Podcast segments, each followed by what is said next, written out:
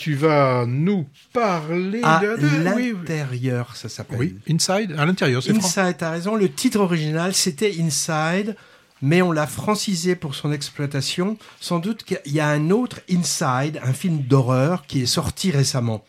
Euh, j'ai vu à l'intérieur la dernière Berlinale et il est distribué dans quelques salles en France neuf mois plus tard le pitch, on va dire l'intrigue plutôt. Hein. Oui, parlons français. L'intrigue assez diabolique Nemo, Nemo c'est un montant en l'air spécialisé dans le vol d'objets d'art haut de gamme.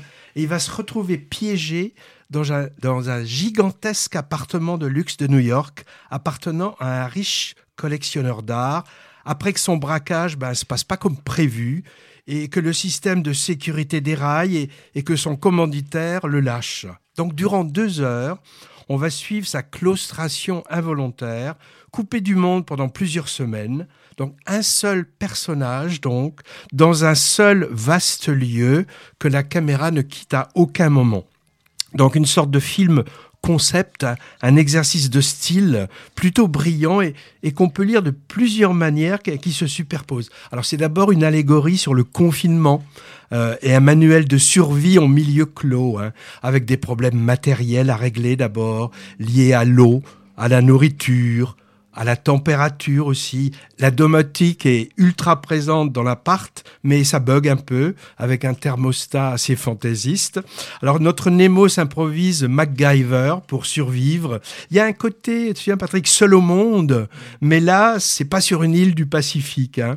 Et puis cet homme fait face à des problèmes psychologiques, évidemment, dus à l'absence de communication avec qui que ce soit, il y a bien quelques personnes extérieures, mais inatteignables et aperçues seulement via des caméras de surveillance. Donc, bah, ah non, moi j'ai pas trouvé. La folie guette dans cette réclusion, et on peut y voir aussi une réflexion presque philosophique sur la solitude. Bah, justement, comme, dans la première partie de Seul au monde, il y a cet aspect-là aussi. Hein. Alors, autre chose qui est diffusée dans le film, enfin moi j'ai trouvé, par petites touches, un commentaire sur l'art. Les œuvres exposées dans cet appart-musée bah, sont les seules entités avec lesquelles Nemo interagit, et il a le temps d'en faire le tour. Hein. Donc, l'art comme échappatoire, pourquoi pas, et, l'art aussi comme exutoire, parce que certaines œuvres d'art vont prendre cher. Hein. Et on peut aussi, euh, euh, je sais pas, on peut, on, peut, le Nemo, il trompe son ennui aussi pour s'évader de sa prison luxueuse, en élaborant lui-même des constructions et des dessins. C'est des véritables pièces artistiques qui ont leur place dans des installations d'art contemporain, genre CAPC à Bordeaux. Hein. Bon, puis il y a ce, quand même ce discours critique sur l'inanité des riches qui enferment et cachent à la vue de tous des œuvres dans des endroits qu'ils visitent une fois par an. Quatrième idée de lecture, on peut pas s'empêcher de voir en fait le portrait radiographique de l'acteur. Et en l'occurrence, l'acteur, c'est l'atypique Willem Defoe. Il est de tous les plans, puisqu'il est Nemo, unique protagoniste du film. Alors, acteur particulier, hein, il approche de 70 ans maintenant, avec 150 films au compteur. J'ai regardé sa, sa filmographie, dans laquelle il joue rarement les gentils. Hein. Moi, je me souviens de lui dans un Spider-Man. Hein. Ouais, par exemple, il jouait le méchant dans les Spider-Man. Remarqué dans Platoon d'Oliver Stone en 86 sur la guerre du Vietnam, et il a été mis en orbite en 88 dans un rôle marquant. Jésus, rien que ça, dans la dernière tentation du Christ, hein, qui avait choqué les, les traditionalistes catholiques. On l'a vu entre autres chez William Fricktin, euh, Abel Ferrara, Paul Schrader, Wes Anderson, Lars von Trier, dans Antéchrist avec Charlotte Gainsbourg en 2009. Donc après le Christ, il a fait l'Antéchrist. Hein. Donc des metteurs en scène qui ont un univers marquant et qui lui ont donné des rôles souvent borderline, comme on dit. Hein.